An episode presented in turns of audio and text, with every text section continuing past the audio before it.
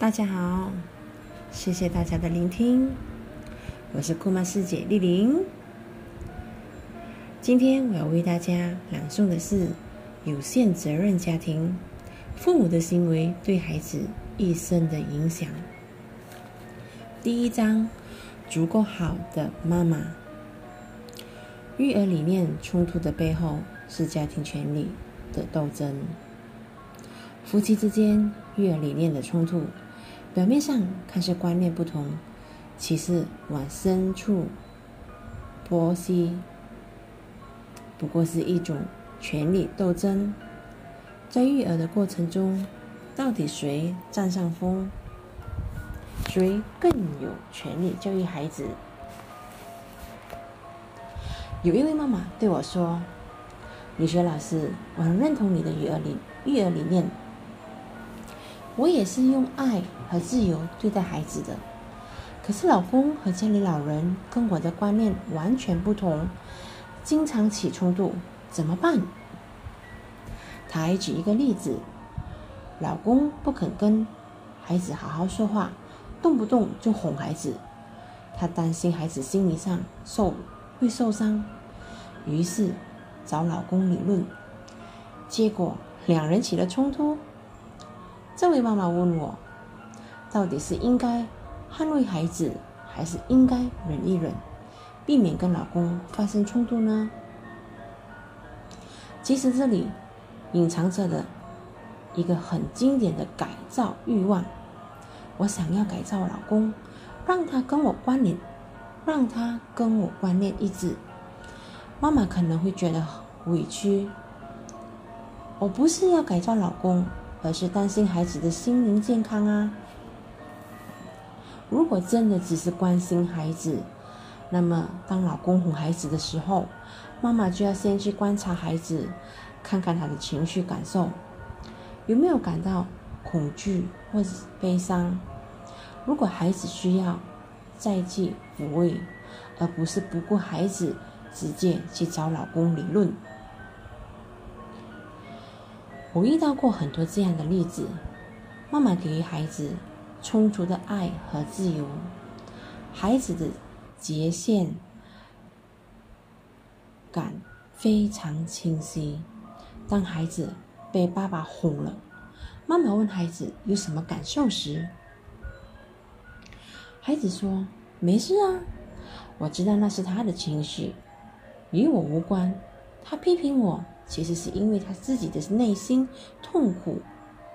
看，这样的孩子多么智慧，他的内在中心多么稳固，他并不需要妈妈去替他解决这些外在的冲突。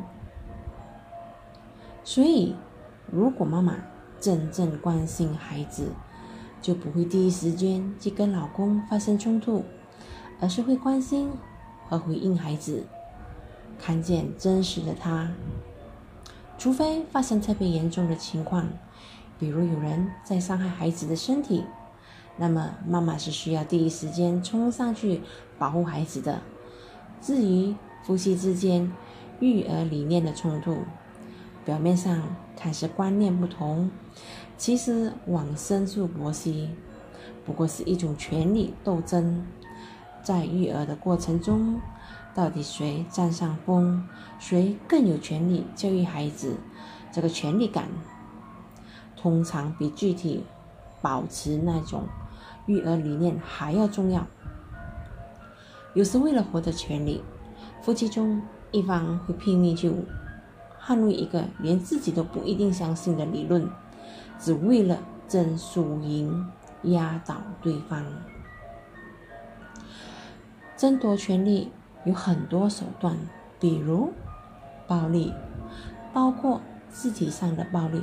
你拼你不听我的，我会让你肢体受伤；或者利用经济上的优势地位，你不按我的愿，你不按我的意愿去做，我就让你物质受损。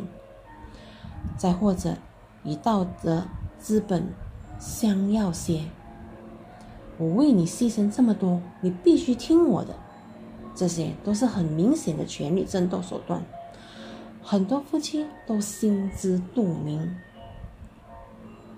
还有一种更隐蔽的权利争夺方式，这种方式隐蔽到可能连争夺者自己都没有意识到，那就是我更正确，你应该听我的。这种信念不仅在家中，这种信念不仅在家庭中十分普遍，在社会上也随处可见。比如二战时期。德国纳粹认为，超灭犹太人是正确的，所以每一个德国人见到犹太人都应该举报。又如，美国政府曾认为喝酒是不对的，颁布了禁酒令，结果造成了史上规模最大的。酗酒死亡事件和黑社会的空前繁荣。著名学者哈耶克在《通往奴役的之路》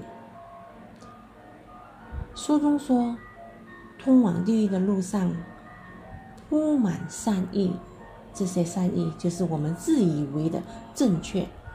你认为什么是正确？”然后自己去服刑，这没有问题。但如果你把自以为的正确强加给别人，那就是通往地狱之路了。今天的朗诵就到此。嗯，我的感悟是，读完这一段文章后，其实很多时候我们真的会认为自己。觉得对的东西加于在别人的身上，我们说的好听是为你好，其实我们都是不顾虑别人的想法，我们用自己的想法认为是对的，认为是正确的，加于在他人的身上，局限了他的发权，局限了他的思维，局限了他的发挥空间。对孩子也好，对我们的另一半都好。我的个人认为，我的个人看法是，不要局限他的发挥空间。如有不妥，我们可以好好商量。因为我觉得每个人都是独特的，都会有自己完成事件的方法，都会有自己很有独特一面的。想法，感恩大家聆听我的朗诵。